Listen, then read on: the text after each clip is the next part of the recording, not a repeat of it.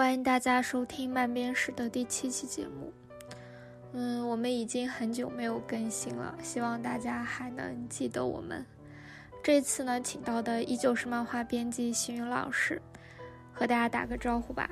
嗯，大家好，我是邢宇。因为疫情原因，现在大家见面也不是很方便，而且基本上大家都是在家办公了嘛。是的，最近受疫情影响，大家都是这种。那现在基本上就全新办公模式吧。所以这次呢，我们就是在线上录音，不然这个节目就永远录不了了。是的，不过这样能录音的话，其实也挺好。就这样能远程录音的话，我觉得这这个模式如果能实现，其实还挺好的。包括之后，比方说要采访一些日本的漫画家、编辑啊什么的，嗯，用这种模式好像也很方便好。像还真是。是的，就还是挺潮的。嗯，感觉离我们上次录节目已经过去挺久的了。我前面只只在前面采访应该是沙猫那期吧，是，是他那期。因为我记得好像也是隔了一段时间的这种，那差不多隔的时间不算太长。还不算太长。行吧，就让我们开始正题吧。嗯，好。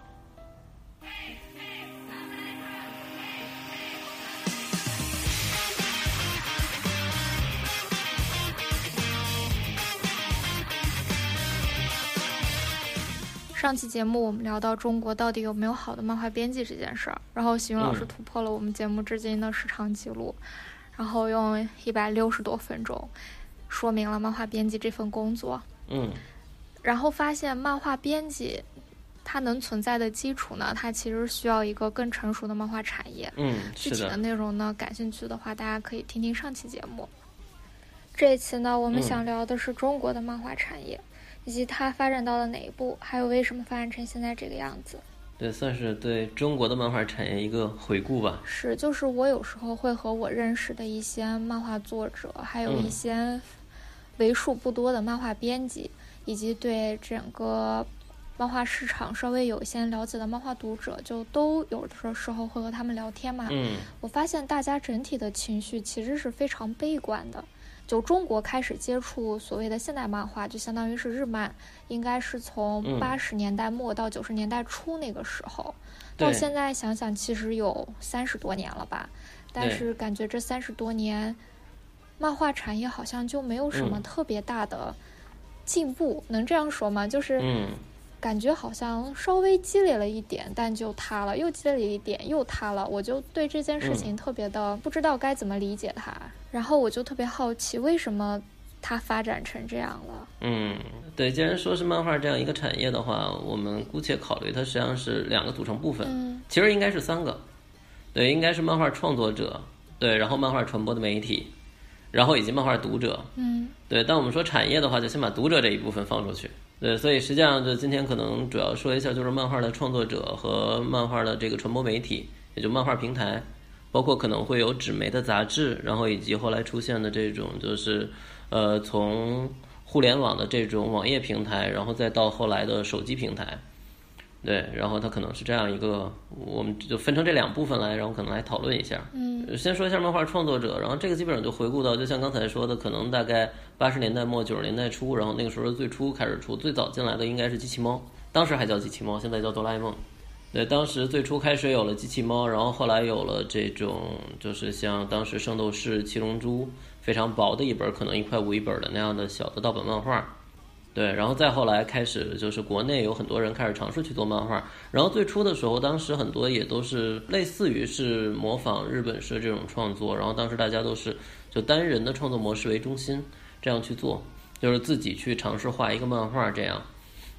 然后，但是我们知道，你比方说单人去画漫画的话，在当时这个环境里边呢，其实会有很多各种各样的问题。嗯总体来说的话，问题其实我觉得可能三方面，一个是创作方面，一个是生活方面，然后还有一个可能会涉及到就是更加后期一点的，也就是说当创作者成熟之后，涉及到的一些就是说经营管理方面的问题。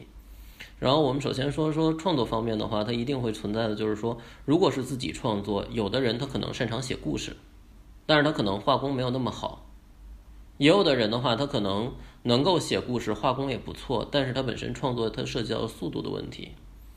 就是单人的创作者，他在自己创作的时候会遇到这样的问题，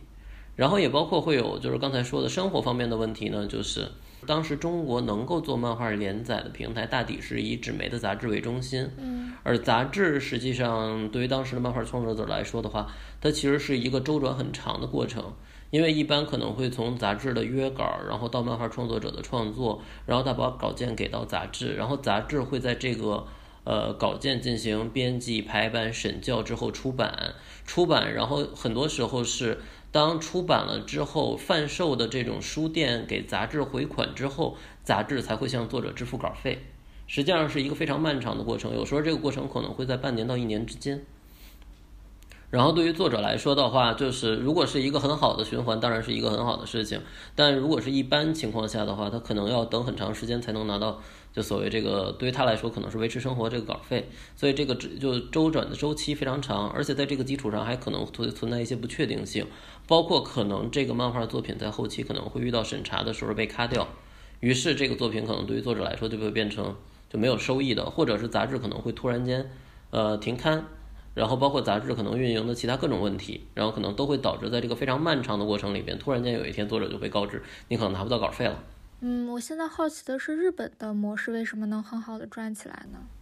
嗯，它其实怎么说呢？我觉得两方面，一个是时代，嗯，因为中国我自己觉得是中国整个创作行业的那个发展状态，就是说它整个的发展状态的话，其实有一点滞后，包括我们今天可能大家可能经常会吐槽的一些事情。比方说，作者的稿费收入，它实际上是按照那个个人所得税，就是它的缴税点其实是百分之十六，即使是考虑到就是他有创作的退税，最后差不多也要交百分之十一，可能等于对于作者来说的，而且他的起征点好像是八百，是，然后他的这个整个的状况，实际上比一般的这种就是说在职的人的，就是他要承担的这种税收的负担要高很多。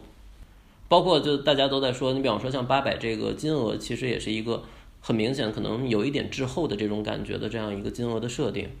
对，就因为可能设定它的时候，这个金额可能是合适的，但是随着就是叫做国家的这种就叫做物质上日益丰富，然后大家的收入日益提高，这个金额就显得可能不是那么合适。但实际上它有这样时代的一个差距性，也就是说，当中国漫画起步的时候，实际上中国整个的，就是说它的经济环境和整个产业环境其实是相对比较进步的这样一个状态。所以这个时候，它的整个创作模式起步会显得相对有一点滞后。而日本的话，实际上它是在一个更早，就我们都知道，它差不多可能应该是呃七十年代左右开始起步，最初就开始有了所谓长盘装模式。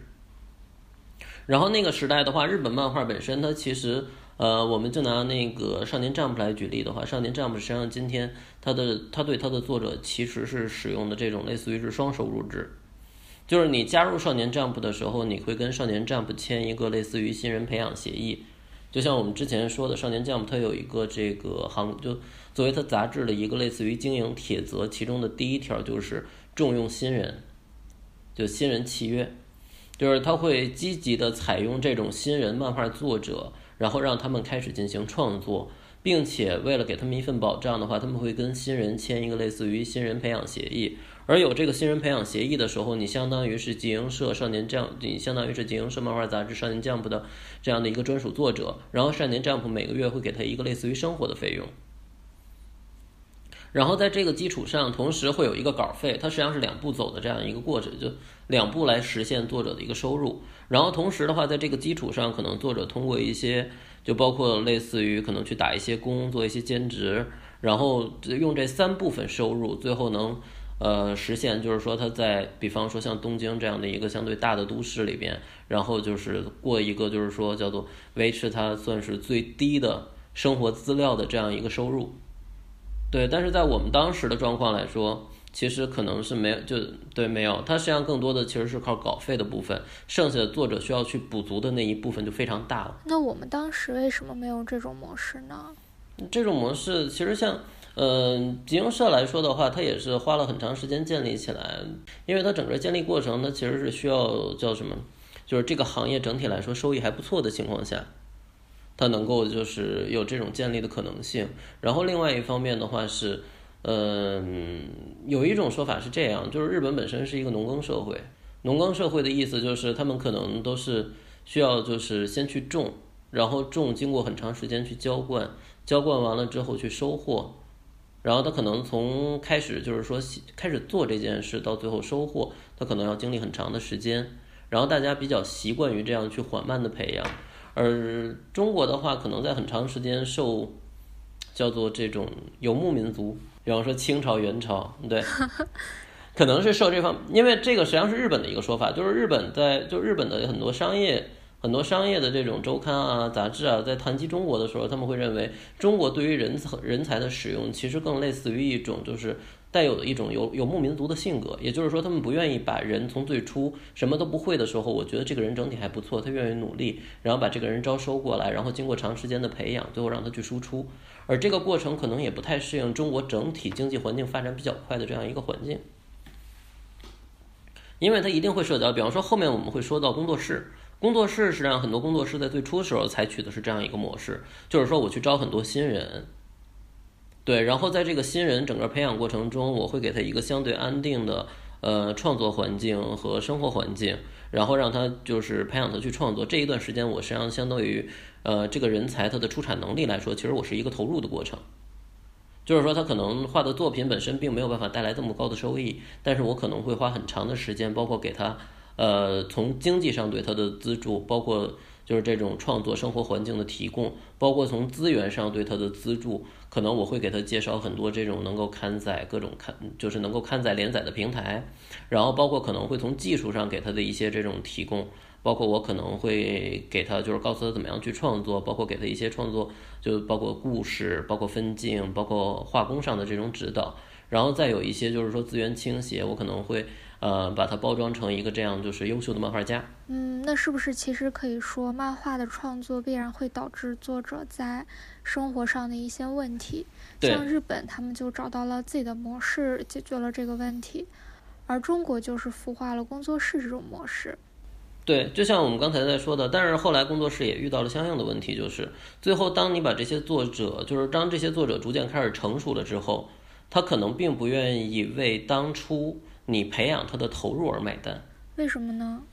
就是这个东西是这样，就其实很容易理解。工作室一定会是这样一个模式：几个顶，就两三个顶尖的作者，然后以他们相对高的稿费，包括版权收益，其实是在抚养着底下很大的团队。因为新人进来之后，他的稿费，就他的连载机会和就他的本身连载机会很少，他的稿费也不会给的特别高。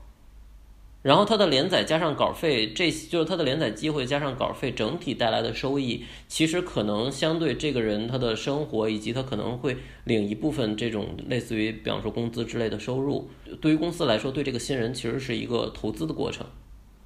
但是当这个新人随着他在不断的成长，到他后来成为了一个有名的漫画家之后，他可能会更多的看到的是我应该获得的收益是哪一部分，而不会考虑当初公司为了投资我而。就叫付出了哪一部分，这个时候，所以经常会发生的，就是说，我们知道工作室总会有这样的争吵，就是说，工作室里边的成员会觉得最后自己被公司剥削了。他可能会是一个很有名的作者，他的版权最后掌握在公司手里边，公司可能最后会跟他有一个比例的版权分收益分成。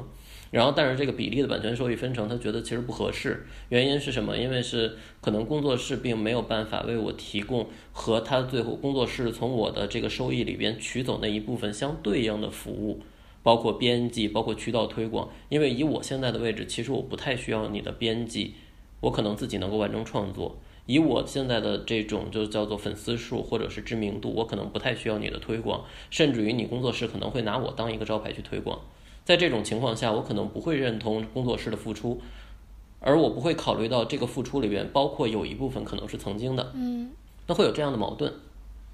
其实不仅是漫画这个领域会有，包括其他的就是我们经常说的嘛，就有的时候可能经常常见的一个，包括新起的这种类似于相声团队、小品团队，包括这种就是呃可能歌曲就这种歌歌曲作词各种团队都会出现这样问题。就是说，在最初很困难的时候，大家在一起，然后逐渐能够做大。当做到大的时候，很多时候会就开始有人会考虑：如果我脱离这个团体，我可能会赚得更多的情况下，我可能不会考虑就是曾经这个团体为我付出多少，都有可能会在这方面产生矛盾。那这个模式导致的这种矛盾是无法协调的吗？他怎么说很难？这个我觉得很难。这就是回回到刚才我们说的一个话题上。你比方说，日本是一个农耕社会，中国是一个可能更偏近在这在商业行为上更偏近游牧社会。对这种观点究竟是对还是错，我们先放在一边。我们只是说可能有这样一种观点，而确实在中国社会里边，就像我们刚才所举的这个例子，它可能会存在这样的，就是受中国环境，就是受受中国经济环境这种特点的影响，导致大家可能不会愿意长时间。花时间去投入培养一个人，以至于他最后就是去创作和收益，因为这个过程中不确定性太强，本身它又很漫长，它的不确定性又很强，所以在这种情况下，大家可能就会觉得，那与其这样，我不如找成熟的作者去创作，可能相对会更简单。那虽然说有了工作室这种模式，但是很可能因为最厉害的那几个作者可能产生的这种矛盾问题。又会导致大家不愿意再花时间培养作者了呀，然后就进入一个恶性循环。对，是的。我即便培养你，然后你最后还是要走，那那导致的结果就是没有人再愿意花时间培养作者了呀。对，是的。然后都去想找成熟的作者，但是成熟的作者他也得从零开始啊，他也不是天上掉下来的。对，所以的话。整个这个过程，它其实就是一直以来，可能你叫工作室，包括平台，包括工作室，可能都会面临的一个，就是大家很困惑，或者说在考虑该如何去解决，就不断试、不断试错的一个过程吧。因为它里面必然会存在，就是说双方面的问题。就是说，作为作者来说，我希望我的利益能够得到充分的保护，然后同时我也希望对我创作的作品，可能对于每一个作者来说，一个他的作品就像他的孩子一样嘛。对吧？然后，那你对于一个作者来说，跟别人去分享自己孩子这件事儿，其实挺微妙的。对，所以从作者的角度，然后作者的这方面的就这种诉求或者说这种想法，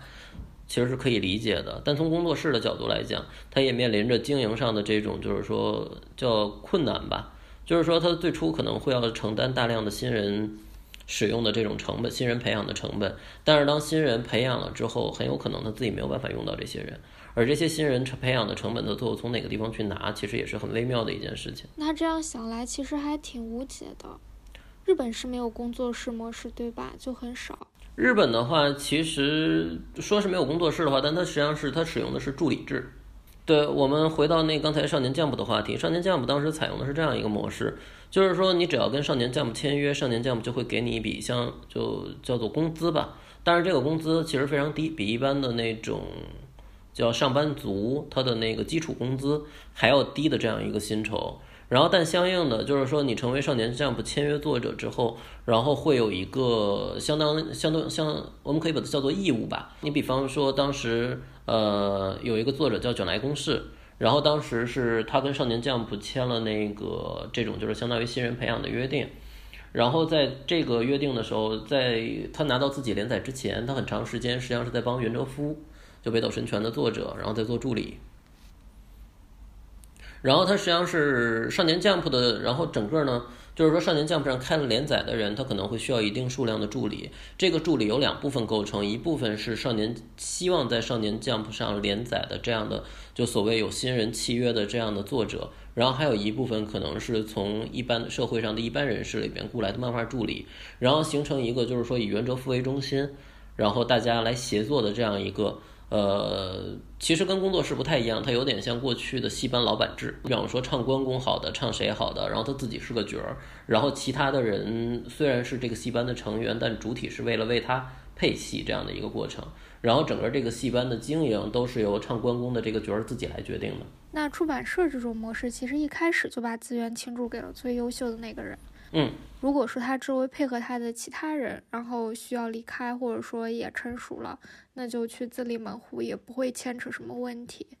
对，就自己开一个连载之后，你就可以走了，然后之后就会有新的人再补进来，是这样。其实它有一个跟工作室特别微妙的不同的是，就是说，比方说，如果少年 Jump，就我们可以想嘛，他最后经营的策略其实一定是这样。就是首先，你如果最后想要生存下来，不管是工作室还是出版社，最后核心第一，首先是品牌，大家都希望打一个品牌，能够用自己的知名度，然后带来这种就是额外的收益。然后在这个基础上，你可能要有成熟的生产力。换句话说，放在漫画这个行业里面，就是成熟的作者，然后在这个基础上的话，可能会希望有配合生产的资源，包括可能有好的编辑，然后好的编剧、好的助理，然后一起能够完成，促进整个完成更快。然后再就是渠道，也就是说你可能会有动画改编，然后刊载、付费，就各种能够带回收益的这样的渠道。就无论是对于出版社还是对于工作室都是一样。但是出版社我们会发现，它有很多事情时候不需要跟作者。就跟作者是没有矛盾的，但是工作室有的时候在这几项里边就容易产生矛盾。你比方说，对于出版社来说的话，呃，尾田荣一郎作为一个作者，他其实是打的《海贼王》的核心的品牌，但是对于集英社来说的话，它本身有《少年 Jump》这个作为主体承载的杂志这样一个品牌，而且这两部分都是能够被读者均衡的接收到的。换句话说，如果你想看《海贼王》的话，你一定会买一本《少年 Jump》，你不会买了很长时间不知道那本书叫什么。同样的情况下，你看了《海贼王》，你知道这个作品叫《海贼王》，但反过来说，你像呃工作室的模式就会导致这样，就是最后出产的时候，你即使在上面打上某某某工作室出品，但是读者一般其实不是太特别在意。读者更多的时候记住的是自己看的哪部作品，读者并不需要直接跟工作室打交道，不像杂志，读者需要直接去买杂志。对，读者一定要得要知道他买的那本书叫《少年将》不，他才能买到。但并作者就读者并不需要知道这是哪个工作室的作品，我就可以看到。而对于读者来说，大部分时间其实第一时间记住的是这个作品。如果对这个作品感兴趣的话，他可能会记住这个作品的作者。但是最后或者说会记住工作室，其实很困难。所以说，你比方说少年 Jump，他去打品牌战略的时候，他是可以打少年 Jump 这个品牌战略。但对于工作室来说的话，他其实很难打自己的品牌。即使他很努力，但是这个过程。可能说极端一点的话，就是如果不出一下负面新闻的话，大家可能很难记住一工作室的名字。对，然后紧接着就是说生产力的话题。对，对于经营者来说的话，它实际上因为它有一个平台，然后实际上作为一个平台来说，它去吸收生产力。换句话说，就怎么说呢？我们说生产力里边，就生产力能带来收益的话，主要是两部分，一部分是这种叫做优秀的高成熟度的这样的，就是能带来高价值的生产力，以及可能更加廉价的基础生产力。然后，如果我们把它说的更简单一点，其实就是优质作者和一般的这种新人，就是能接受就相对低支出的这种低收入的这种新人作者，其实就是这样一个过程。对于集英社，就它有一个平台的话，这样的作者其实他很容易得到；但对于工作室来说的话，他去收作者本身就是一个困难的过程。原因又回到了刚才的话题上。集英社本身就是它的少年 Jump，包括集英社自身，它其实都相当于是一个平台。它自身既有它的刊载能力，同时也有它的这样的一个宣发能力。但是对于工作室来说的话，它本身如果工作室在这方面能力非常好的话，这个工作室可能就微妙的，是不是它的投入就技能点加的有点问题的这种感觉，以至于到渠道方面就更是这样。出版社的话，因为掌握大量 IP，我们经常说，就是现在基本上是一个 IP 为王的时代。手里拥有大量的 IP，你可以快速的跟各个公司建立很好的一个协作关系。但是对于工作室来说的话，这方面可能也要非常用力。也就是说，最后我们会发现的是，出版社跟作者有的时候他们分的其实不是一块蛋糕，所以他们之间蛋糕非常容易分。但工作室有的时候作为要崛起的时候，它势必是要跟作者分一些蛋糕。那这个分蛋糕的过程里边，可能就会产生矛盾。呃，比方说我们说少年 Jump 这种，其实更像是一个新人培养。对它虽然是一个非常中心的这种杂志，但它实际上更像一个新人培养。而比方说，我们说有的像就叫拿月刊杂志来说，很多月刊杂志，尤其是这种可能面向年龄层更高的月刊杂志，它实际上最后面向的更多的是成熟的漫画家。所以对于他们来说的话，就是他们可能约稿本身也会找到的是这种商业漫画家，所以他们不涉及到说一个新人怎么样去培养这样的话题。那就相当于日本有这种培养新人的杂志社和出版社，然后也有那种专门选择成熟作者的杂志社和出版社。是的，包括有的时候，你比方说在少年 Jump 上做连载的人，他之后可能会移籍到其他的杂志继续。比方说我们知道的像《悄悄奇妙冒险》这种，可能最初在少年 Jump 之后可能会移到 Ultra Jump 上，对，类似于这样。嗯，那我特别好奇，像作者一般会在什么情况下考虑移籍到其他的杂志上做连载？嗯，它其实是那个什么，就各方面的诉求吧。比方说，有的来说，可能作为作者来说，我会觉得周刊制连载压力太大，我又不能总在周刊制上做不定期更新，所以后来就可能会考虑到移籍到月刊杂志。然后也有的作者是可能会考虑到，就是说。嗯，比方说后面不再想做一个这种少年风的作品，然后想要尝试一个这种比方说更偏向于青年风，或者更偏向于某一个杂志的这种重心的作品，然后他可能想要尝试这样创作，但是这个作品本身作为一个 IP 来说的话，它依然在原有的世界观下，所以就会变成了一个一集，就各种情况都有吧。那如果说换一个出版社，会不会有利益牵扯的问题？嗯，换一个出版社，一般如果只是换出版社的话，不会有利益牵扯。但如果说涉及到原来作品的这种，就是说后期的权利，它可能会有。比方说，如果你比方说现在在集英社连载，然后你想把这个作品直接拿到讲谈社的话，出于一种就是避免产生矛盾的那个一种考虑，也不会接受这样的事情。所以一般都是要求作者，可能即使是这种。呃，有这种想法的作者出现的话，可能也是需要作者自己去跟集英社解决所有后面版权所有的问题，然后之后才会到另外一个杂志，然后可能会在另外一个杂志上开同一个作品世界观的新连载。对，一般不会拿已经连载过一遍的作品再再去就再换一个杂志再重新连载一遍，一般这种肯定是不会有的。嗯，像这种把作品换一个出版社连载这种情况，可能在日本。漫画发展的早期比较常见，比如说五六十年代，然后等到现在这种发展比较成熟，出版社也比较稳定了之后，是不是就不太有了？是的，我之前认识一个作者叫鸭山雄一老师，然后当时我们一起做了一个作品叫那个《龙泉演义》，然后那个作品就是鸭山老师曾经连载过三次，对，然后包括后来最后在布卡。对，在布卡上连载，然后包括布卡那次连载，最后也是中途就结束了。而且这种连载的话，一般情况下不会是原封不动的连载，一般都会做一些调整。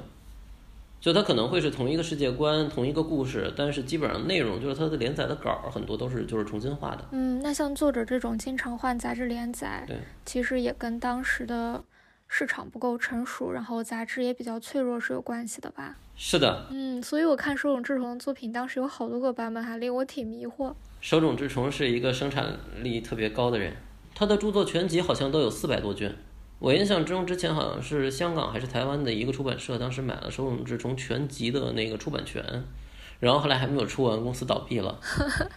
我记得我最近刚好也在编一本书，然后是他的助手写的，嗯，呃，就说他。嗯，就说手冢治虫特别讨厌出全集，就是因为每次他的全集出到一半的时候，不是出版社倒闭了，然后就是有什么意外发生了，然后总是出不全。当时早期那个时代，日本出版社是这样，所以当时也发生了很多这种，比方说像我们知道特别有名的，像吉川英治的宫本武藏，后来吉川英治就坚持把版权从讲谈社拿了出来，然后自己开了一家出版社，单独运营自己的版权，然后后来又给了讲谈社。所以说，日本也是经历过这种混乱的时代。是的，最初开始的时候就是大量的资本投入，然后会形成一个一个小出版社，然后这些小出版社也是要在兼并过程中做，才会形成今天就所谓三大家。嗯，那我们把话题再拉回到国内，就是之前我们聊到了工作室嘛，然后以及工作室和作者之间的关系以及矛盾。那现在其实工作室它对接的另外一片儿，其实就是漫画平台和杂志社。比如说，我们可以先聊聊杂志。就是我感觉我现在基本上已经看不到太多的漫画杂志了。小的时候，比如说去报刊亭，还能看到挺多的。比如说，有的时候能有五六种，甚至是十几种。对，十几种有吗？就现在感觉就都没了，你也不知道他们干什么去了。然后有些可能就是改版了，改的更低幼；有些停刊了。嗯，你现在在报刊亭基本上就看不到太多的漫画杂志。是的，现在应该基本上好像都没了吧？现在知音漫客还在，但实际上经历了，就基本上漫画杂志，其实我觉得可能经历两个时代吧。就从最初当时那个实际上是应该我我应该也是小时候，差不多我初中高中的时候，当时正是中国第一次就是漫画创作热潮吧。就是当时中国也出现了很多这种，就包括现在我们经常说的，就这种所谓的日式黑白翻译漫画。当时有很多就是作者在做这个，包括像赵佳。那个时候我应该是上初中，然后当时一本漫画杂志，我印象中好像是五六块钱，然后有大量的漫画连载。对，然后后来这种模式逐渐就开始发生了变化，就是它现在有很多人都在分析是为什么。就后来中国开始兴起了，就所谓的彩漫。彩色漫画，就跟今天今天能看到的彩漫还不太一样。今天的彩漫就是，呃，一般好像漫画行业的人比较习惯管它叫四拼一。就为什么叫四拼一？它是四页原稿拼成一页，印在一个这个 A 四的 A 四大的书上，所以叫四拼一嘛。对，然后最初当时刚开始的时候出现了彩色漫画，然后彩色漫画当时应该说在一段时间里面就快速的占领市场嘛，然后以至于黑白漫画逐渐就开始就叫做淡淡出了吧，嗯。就之前原来当时在做的时候，经常会说黑白漫画、彩色漫画，它实际上好像形成了一个就所谓的黑白跟彩色的对立，但其实跟黑白彩色的对立其实关系不是特别大，它实际上跟彩色漫画整个形成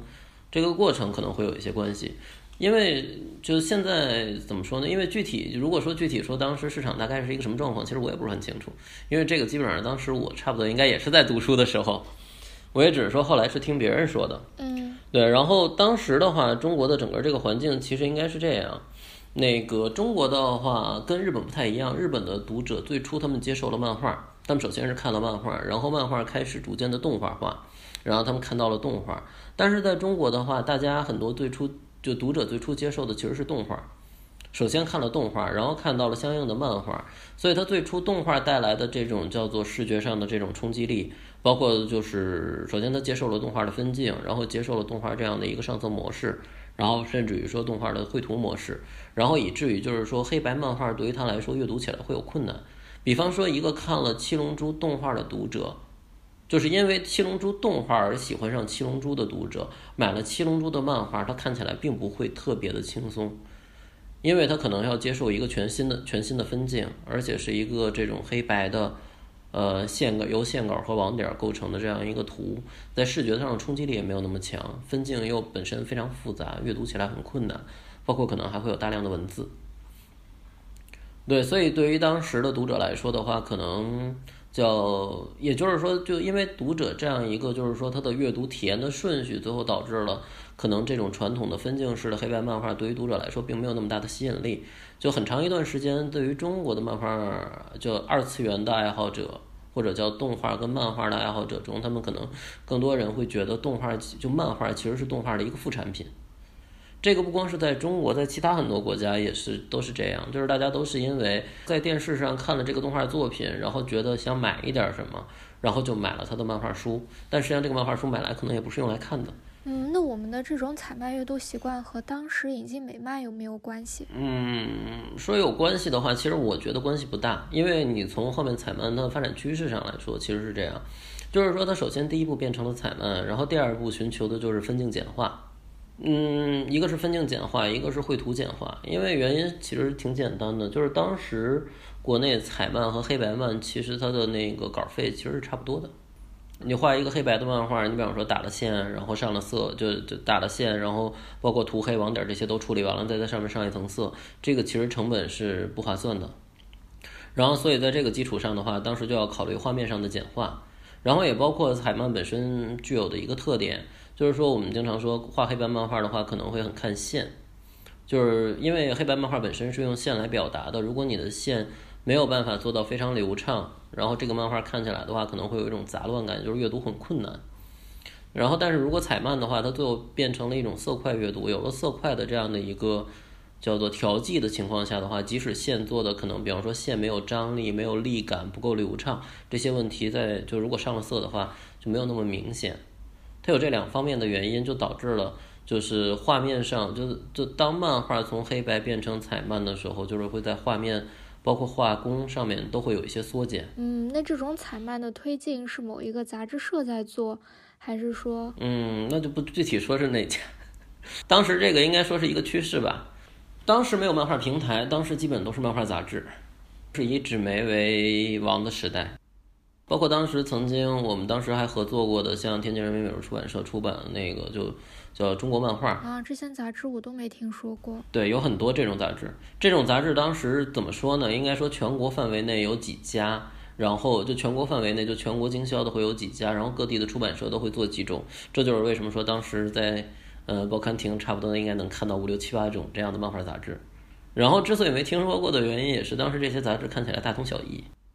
回到我们刚才的话题上，就是说我们刚才在说它的分镜简化，就是因为嗯。一般的这种由动画入门的读者来说，他去看黑白漫画的分镜的时候，会多少有一些困难。然后另外一方面，黑白漫画的分镜制作上也会存在着困难。比方说，像我们刚才所说的，黑白漫画里边特别重要的有视觉引导这样一个，就是说黑白漫画里边你需要用在每一格里边，通过它的这种动感，包括人物的指向、对白的方向、人物的眼神、人物的朝向，然后来构造一种就是说让读者无障碍的可以找到下一格在哪儿。但是本身这个在设计分镜的时候本身也很困，就设计分镜的时候就要求有很高的技巧。然后另外一方面的话，对于读者来说，读者也会觉得这种分镜很繁琐，所以后来就逐渐简化成了简单的，就是呃所有的格都差不多大，从上往下排的那种，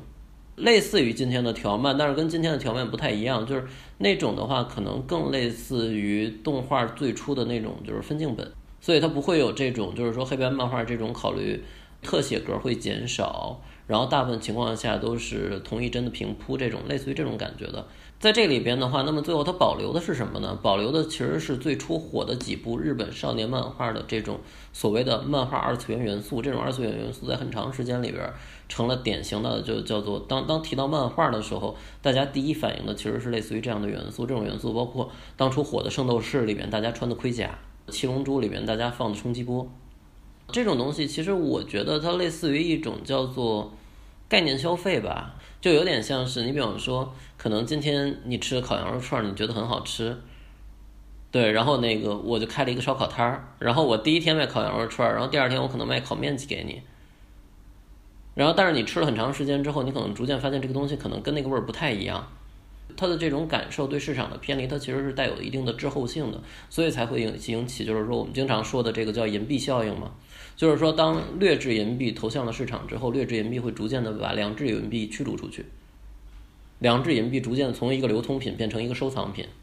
它其实类似于是这样一种感觉，也就是说，读者所带来的这种偏离，就就读者阅读之后会感觉这个东西没有办法完全得到满足，然后从而带来这样一个，就是说我会偏离它。这样的惩罚其实带有很强的滞后性。那基本上可以说，在这个阶段，杂志就是选择了迎合市场，然后并没有做一些什么改变之类。对，因为它这个东西就是这样说，主观引导市场，这个说起来很容易，但实际上做起来很困难。因为这种怎么说呢？即使包括你，就像集英社的《少年将》的最后讲的也是一个就读者导向嘛，它最后一定会就是。作为一个商业生产的主体，它最后能让读者得到满足，并且为之付出费用，实际上本身这已经是一个很困难的过程。在这个过程里边，如果你要去坚持一些什么，然后去引导什么，这个其实怎么说呢，更加困难了嘛。所以在这种情况下，当时面临着这种就是当时大量涌现的这种彩色漫画的打击，黑白漫画杂志就快速退出了舞台嘛，然后就变成了清一色的都是这种穿着盔。就可能是校园风加奇幻风，穿着盔甲，然后放着冲击波，能召唤 能召唤神兽的这样的就这种风格的作品。然后当都变成这样的彩色漫画之后，然后又开始了新一轮的恶性竞争，就是所谓的一拼一变成了四拼一。呃，当时很多人的形容就是，就你比方说你找一个报刊亭，你买八本漫画杂志，然后把它们订到一起，然后你从头到尾随便翻开，也就就随便那么乱翻，你可能都不知道你看的不是一个故事。你可能以为这些从头到尾都是连着的，这是当时基本上已经是这种感觉。也就是说，你没有办法在角色、故事，包括你的世界观各方面，然后去进行竞争的情况下，那么你竞争最大的优势就是就所谓的廉价竞争嘛。就是你买一本杂志，可能对你那一本杂志可能三十多页、四十多页、五十多页，对吧？然后如果我要把它变成四拼一呢，我这个杂志相当于二百多页稿，而且的话，它本身又。在这样的一种彩漫的模式下，它本身又没有这种，就是读者在阅读上其实也没有特别大的精度要求，因为你想啊，它格都是等大的 A4，就一个 A4 纸，然后从上到下三格到四格这样排下来，格几乎是等大的，然后每一格里面去除了背景，这就基本上大家基本上不太会去画背景，因为背景会很麻烦。对，也没有什么背景，然后人物的话，可能少数的地方会有动作格，大部分情况下是以大头贴的形式出现。大概是这样一种感觉，然后这种感觉的情况下，那你最后把它缩减到四分之一大小的时候，并不会导致它的画质有太大的损伤。你黑白漫画你是没办法那么做的，因为你包括甚至于有的黑白漫画，它甚至你必须要拿 A4 的纸，甚至希望更大的纸去印，不然的话你会撞线。这种漫画一定不会撞线，它本身也没有什么线，你缩减到哪怕八分之一，基本上勉强能看。对，所以这就是新一轮的。新一轮的恶性竞争。那读者怎么接受这个事儿呢？读者对于读者来说，这个时候就已经没有接受不接受了，因为你没选择了，只有这个，你可以选择不看。于是的话，就导致了就是为什么很长一段时间里面有大量的漫画读者开始脱离漫画群体，形成了后来就是今天现在中国漫画读者里边可能两个大的圈子，一个就是所谓的国漫圈，一个就是所谓的这种典型日漫圈。实际上最初其实是从这儿分开的。怎么理解这两个圈子呢？就是日漫圈的话，就是基本上可能很长时间后来都是在买日本的这种黑白漫画，就就日本的这种漫画杂志，就漫画书，或者在网上看盗版的日漫。以前在很长一段时间里面有这么一批人，就是他们基本上是不看中国漫画的，并且当提到中国漫画的时候，会有一个就很皱眉头那种，就挺烂，就有一种会觉得很烂的东西为什么要看的那种感觉。嗯，其实我也基本上不看。当然，现在随着整个漫画市场的发展，这两个圈儿它现在在逐渐融合，但是之前会有很就会有这样一群群体，然后另外一批的话就是觉得黑白漫画做就只是从黑白的感觉上来说，就会觉得它很粗糙，然后我们都是要看这种彩色的，对，就这种有视觉冲击，就一个漫画连颜色都没上的话，你这还有这样的人？有有有挺多的，就后来就开始了这种就是叫做什么，就廉价就廉价将廉价竞争进行到极致吧。这个时候基本上就是当时我刚开始工作，也就是当时还是在天津，当时做黑白漫文化的时候，然后基本上大概是这个时候的市场状况，基本上就是，呃，大家就是廉价竞争到极致，尽可能的漫画杂志的价格在不断往下压，就是随着就那个随随着这种叫做市场的发展，其他的价格都在往上涨，当时只有漫画杂志的价格在往下压。最初好像我印象中，我小时候一本的话可能是十块上下八块。然后再后来开始五块六块，然后再后来以至于到最后出现的有三块，然后内容增多，就是最初四拼一已经变成四拼一了，还能怎么增多呢？就是可能会在那个四拼一的中缝中间的这个白色空隙里边，会印上大量的类似于读者来信啊、作者感言啊，包括一部分小说，有的可能会在书后面再印上，就是附赠一些这种，就是用硬就是这种铜版纸、硬纸板印的这种卡牌，也就是说你只需要花。可能五块钱，然后买到一本漫画杂志，你能看到二百多页稿，然后以及中间的可能大部分的那个文字阅读，以及后面还有一些卡牌可以收集，就充分满足了五块钱使用一个月的这种诉求。五块钱使用一个月，那这种情况到最后呢？对，然后竞争到最后的话，就是应该说他们最后没有赶上一个好的时代嘛，就是随着后来网络漫画的出现，导致纸媒全全面的基本上就相当于我们可以说是全面的崩塌了嘛。我现在有两个小问题，嗯，一个是那个时候你们起名叫黑白漫文化，和当时的整个时代背景，黑白漫画和彩色漫画的之间的这种冲突和矛盾是有关系的吗？或者说你们想强调一下黑白这件事情？是的，因为当时的考虑其实是这样，就是漫画在当时的那个环境里边，其实已经被用成了一个不太好的词。就是它逐渐成为了一种这种所谓的低幼的，然后彩色的，然后只有给孩子看的这样一种读物。但实际上，漫画本身它其实这个主题可以更加丰富一点。所以当时包括叫它最初不叫漫画，是叫漫文化，实际上是说漫画里面所蕴含的一种文化。当时强调黑白的话，其实就是在强调一种，嗯，应该说不是说画风上的这种黑白，而是说这种题题材更广，然后可能面向的年龄层更广的这样一种漫画模式。所以当时考虑的是黑白漫画嘛？嗯，那这个名字是谁起的？应该说大家一起吧。大家当时考考虑了很长时间，也想了很多各种各样的名字。对，然后最后起了这么一个。嗯，那我的第二个问题就是，刚才你说，嗯，这些漫画杂志在发展过程中。没有赶上一个好的时代，然后就在恶性竞争中消失了。那如果我们推演一下，就如果他们赶上了一个好时代，比如说没有遇到网络平台的崛起的话，那他们会发展成什么样子？我觉得他们在这种恶性竞争里面，最后也一定会竞争出一个结果吧。就它一定会是一个兼并的过程，就是彩色某某一部彩色四拼一漫画一家独大，或者是所谓彩色漫画的几巨头这种。我觉得最后应该会是这样一个效果。当一家开始独大了之后，它肯定在这上也会有新的竞争。就是当你的经营模式，就我们刚才在说的嘛，那个你最后一定会找一个点去经营，就找一个点去竞争。你比方说，当你的价格能够降低的时候，你可以去降低价格，对吧？当你的就整个创作模式能够就是能够在创作上缩水的话，你可能会选择这种方式。然后但到最后的话，可能就价格也降到最低了，创作模式已经缩到最最那什么的情况下，这个时候可能又会变成了这种就恶性竞争到极限的时候，就会形成一个良性竞争。它最后可能会变成这样。就没有赶上这样一个，就是说让它再重新恢复良性竞争的这样一个时代，就被更便宜的网络漫画打倒了。我们好像就是一直换着形式在盗版，你有这种感觉吗？对，当时认识了很多日本编辑，在谈及这个时候，当时都觉得还挺有意思，因为当时日本可能很多这种版权方嘛，包括像集英社这种会很头疼，就中国的盗版问题，就这种盗版这样盗版那样，然后后来发现，就对吧？纸媒的盗版书很快就被打倒了，然后为什么被网络盗版打倒了？哎呦我的天呐！对，然后后来就开始出现了网络看漫画，就包括最初出现的是有妖气，就是能从网页上就是去看漫画作品这样。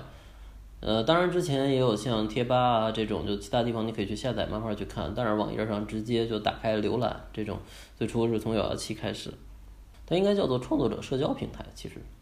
对，就是创作者在里边，然后发作品社交，其实最初它形式有一点像那个 P 站，今天说的 P 站。这个应该说是赶上了一个就特别好的时代，因为当时正好是一个就是刚开始互联网加吧，那个时候，嗯，就是传统的这种漫画纸媒、漫画纸媒、网页漫画和刚新兴的这种手机漫画，然后刚好是这样一个叫做交互期，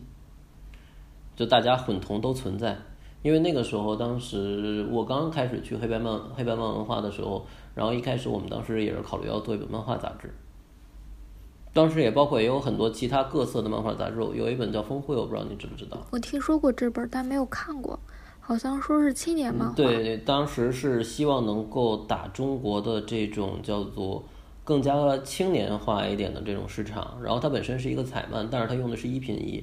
然后并且它用的不是这种就我们刚才所所所谓的这种传统的就是少年漫画式的这种创作方式。它它实际上内容主题它会选择更加复杂。或者说更加多样化。当时出现了很多漫画杂志，然后但是峰会后来也是干了干了一段时间之后就倒掉了。虽然有各种尝试吧，但是运营的从结果上来说都不是特别好。那具体是什么原因导致的呢？嗯，各方面的原因。一方面是本身你要去运营的话，一定会涉及到就是说你有价格的问题，然后有那个你的经销渠道的问题。因为你做成杂志之后，你一定会要考虑到贩售。包括你可能会存在，就是说你价格定位在这方面，最后如果你想在所有市场里边去跟那个四拼一彩漫打的话，就是你就一定会有这种恶性竞争和良性，就你用这样一种方式去竞争的话，其实你很难起到一个特别好的效果。所以当时做杂志的很多最后选择了，就是说尽量做的让自己的杂志像卖的好的四拼一彩漫，就封面看起来差不多，所以别人如果买错的话，可能会买到你。当时本身赶上的就是这样一个时代，就是第一，你需要去跟那个彩色漫画竞传统的彩色漫画竞争；第二的话，你需要去面临就是说各种渠道自己推广，你是不是能够快速的建立这样一个就是推广和宣发的渠道；然后第三的话，你又需要跟新兴的这种网络平台竞争，所以在这个时候，就漫画杂志应该说活得更困难吧。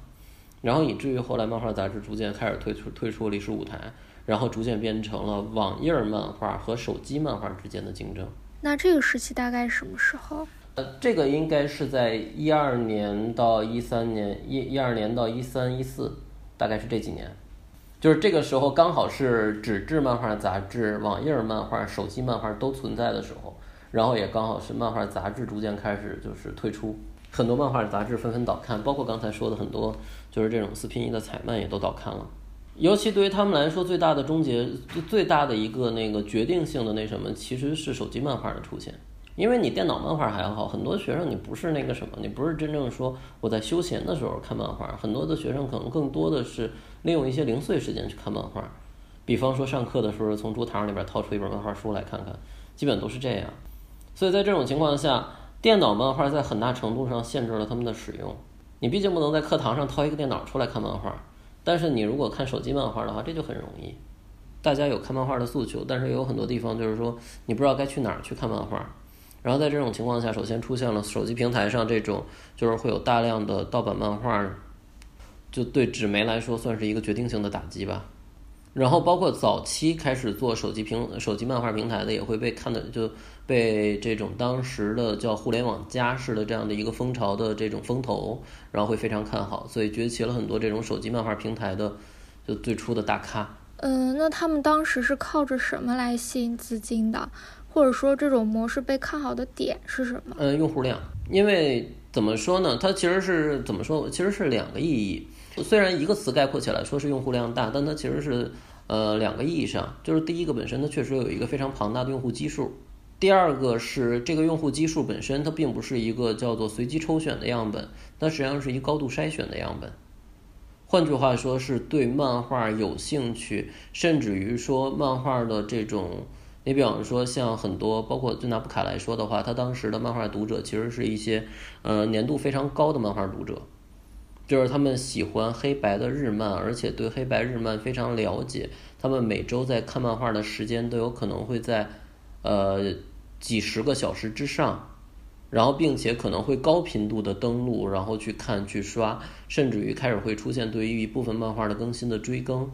对，所以你实际上相当于把大批的。这种呃，我们叫漫画或者叫二次元的深度粘着性高的粉丝，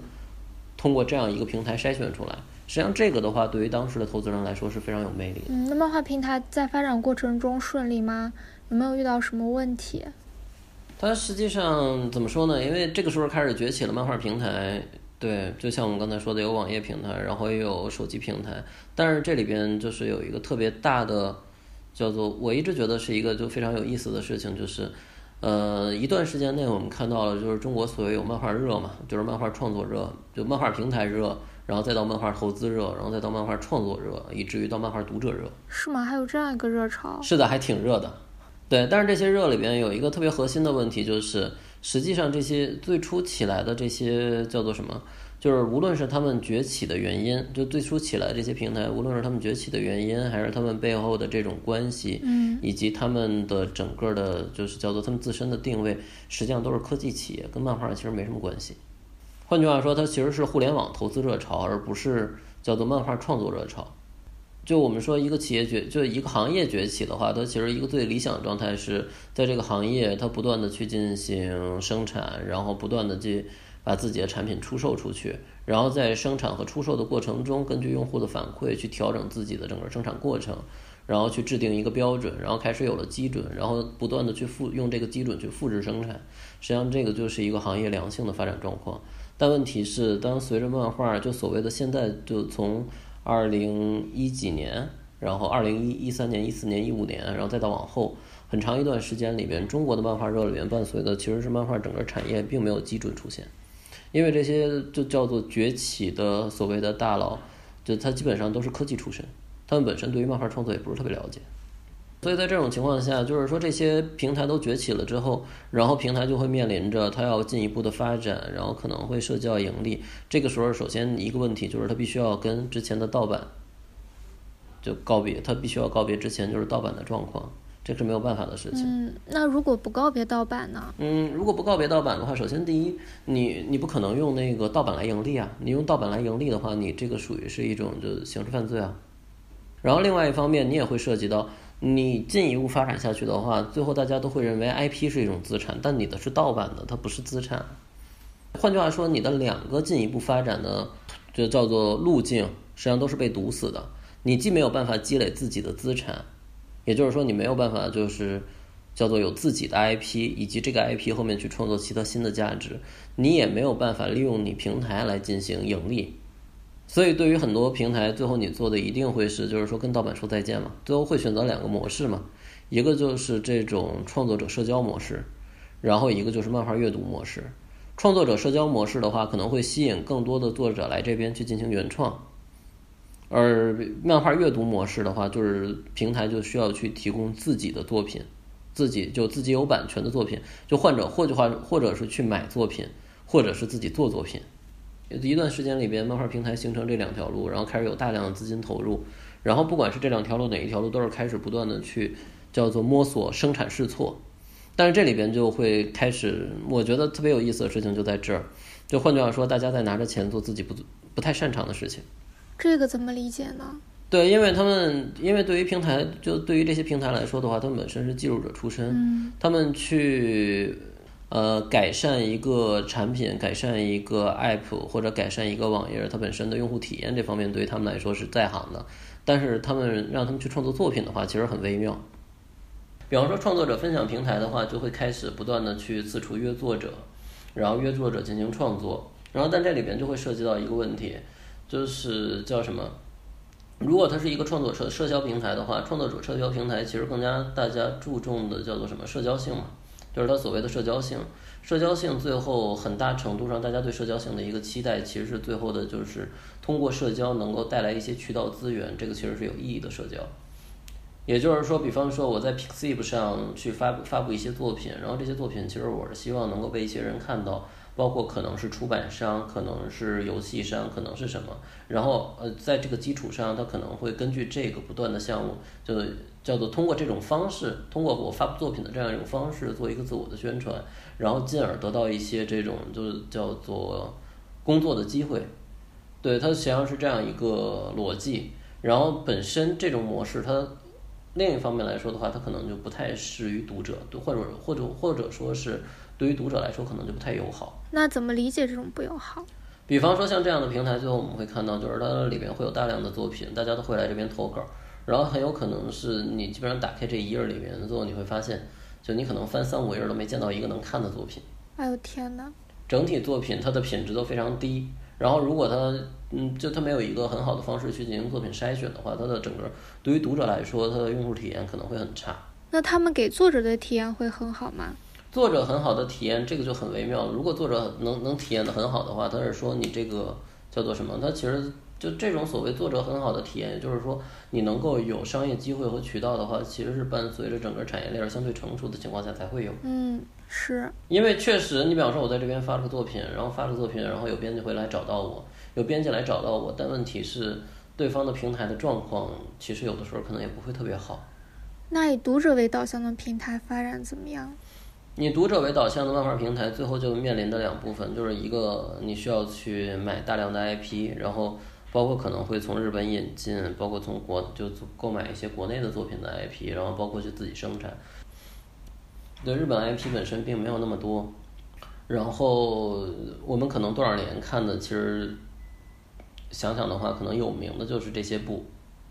因为当时我自己本身也参与过这种，就是说可能去从日本。引进一些版权，你会发现，其实它有的时候就会感觉到很尴尬的事情。头部的 IP 的话，基本上大家都在抢，然后抢的价格会很高。然后中间的一部分 IP 的话，你会面临两个两两个很尴尬的事情：要么这个这个 IP 本身已经有盗版，你想去打击它的盗版很困难；然后要么呢，就是没有盗版的，可能就是谁都不知道的作品，而且看了看，可能这种叫做。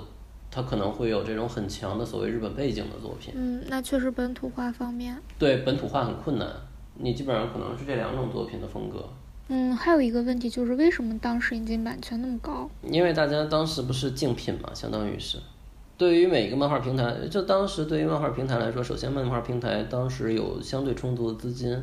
然后它需要去留住自己的读者，然后在这个时候，当一个作品开始变成正版化的时候。那么这个作品怎么说呢？你比方说像，呃，我们今天来说，你比方说像《航海王》、像《火影忍者》这种作品，它其实有很大的这种对于粉丝的引导力。所以很长时间里边，大家在不断的就叫做竞品吧，看谁能拿到这样作品的独家连载权。如果拿到的话，就会很开心。这样就是大家不断的竞品，就会导致价格就水涨船高。然后一段时间里边，导致日本的不光是漫画本身，就漫画的刊载权，包括漫画单行本的出版以及。呃，漫画的一些这种就是各种活动啊，什么这方面的权那个权利，整体的价格都会，我们说比日本国内会高很多。但是这高很多是指，你比方说日本出版社如果在日本国内，呃，涉及到动画改编，涉及到影视改编，然后涉及到一些其他的活动，然后出版社可能相对会给一个就是比他自己内心中预期的价值相就价格相对低的价格，因为这样一个活动本身有可能会带来这个漫画它的。叫做一段时间的那个话题化，而这个话题化可能会转化成单行本的销量，会形成它的收益。然后这样的话，最后就是单行本的是预期收益，再加上本身这个活动所得到的合同金加在一起，会形成它的一个收入。然后这个的话大概相当于它的那个预期收入，但是当时很多日本的版权方给中国的报价可能比它这个所谓的完整的预期收入可能都要高很多，可能会是三倍、五倍，甚至是更高。为什么会变成这样呢？在当时的情况下，对于大家来说是没有办法的，因为漫画阅读平台你最后只有两条路，一个是你自己生产这种具有读者粘着性、读者吸引力的 IP，或者是你去购买这样的 IP。你自己生产，对于当时大家来说都觉得这是一个不确定的事情，你不知道自己是不是能生产出来。然后当时大家在做另一件事，就是在国内的大量的购买作品。就是用大量的作品高速的连载，把读者围起来，然后让你在这个平台里面形成一个高的活跃度，也就是每天都在看。整个漫画行业其实是就从一几年开始的这种漫画创作热，其实是一个反向带动起来的。首先资金流到了科技企业，然后科技企业开始进行这样的平台建设，平台建设，然后开始诉向反向的提出了 IP 诉求。就换句话说，我们需要就是能出产大量的作品，但在当时中国漫画整个漫画行业来说，生产力并没有那么发达。也就是说，真正能够保证连续稳定出产的作，就能够保证在一定质量下连续稳定出产作品的作者，或者说工作室团体本身并没有那么多。所以在这种情况下，就形成了平台的新一轮的恶性竞争，就是开始不断的去抬高所谓抬高稿费，对，抬高稿费，然后包括放低作品的要求。所以当时我们会看到，就很多平台都会有大量的原创作品，而这些原创作品有的可能看起来就会挺那什么的，就放在那儿，就包括可能买这个作品的人自己都会很清楚这件事，这个东西放在那儿也不会有人看。但是当时很多平台平台的编辑本身也背了一个指标，很多平台的编辑最后要求可能就是同时在跟的作品能达到几十部，几十部里面包括一部分可能是工作室出产的作品，不需要编辑管的，但编辑自己带的作品可能也有个。二三十部这种，就一个编辑自己带十几部作品，然后管理他的正常出产，其实在当时是一个很常见的事情。那其实，在这种模式下，对漫画本身的创作，还有包括整个漫画创作的发展，好像依旧没有什么帮助。嗯，和之前提到的彩色四 P 一什么的就很类似。是的，所以当时也涌现出了大量的工作室，实际上就是叫做什么，为了赚平台的钱吧，对吧？就是说做一些粗制滥造的作品，然后快速的递过来。当时这种也会很多。因为当时平台跟工作室之间类似于有一种这种默契，这工作室本身也知道这个作品放在平台，平台要的其实是量，而不是说真正说这个作品能够吸引到读者，而平台自己也知道，就是说它最后要的是一个更新速率，或者说甚至更更直接的说，可能也许只是为了完成指完完成就是说它所谓的就 KPI 指标，然后在这种情况下，它不得不怼上大量的东西。就你刚才提到的圈地思维，还有包括这种靠量。不靠质的这种模式，还挺典型的互联网思维。但这种思维放在文化领域里，还是挺致命的呀。是的，所以这个就是我刚才说的最核心的问题，就是说这一次就怎么说呢？大家很多人会把就是从一几年开始，这个叫做中国的一次就是所谓的漫画的叫做漫漫画的这种泡沫经济，有可能很多人会这么说，但我一直觉得是，其实整个这个。叫做什么？从从这个时候开始的整个这个状况，其实跟漫画关系不是特别大。呃，而且我觉得可能真正在做漫画行业的，当然在这里边可能有的有有很多人在这个借就叫做借这个机会得到了很好那什么。但是实际上，大部分其实跟漫画创作者关系不是很大。实际上，最后我们会发发现，其实当时怎么说呢？平台热有平台热，然后漫画工作室就是漫作为漫画的创作者，包括漫画的工作室，很多其实都是按照自己原来的方式继续在创作，因为他们知道这个好像也不是太容易能跟上这个脚步。那这些最后的结果是？最后运作出来的结果就是他可能会花很多钱，这个稿费本身加在一起不便宜。包括后面也出现了，就是说有平台可能会拖欠稿费这样的事情。就类似于是一个故事的那个结束吧，就是很多平台当初都像我们刚才说的，所以讲了，就是说有大量用大量的读者用户讲了一个故事，就是说通能够通过这样大量的读者用户，就所谓的用这些读者用户来建立一个商业模式。然后当时很多人都讲了这样一个故事，但最后证明这个故事好像不是特别的成功。就是你最后会发现，对于你会遇到几个困境。第一，如果你把这些读者当做市场的话，这些读者本身都是免费进来的，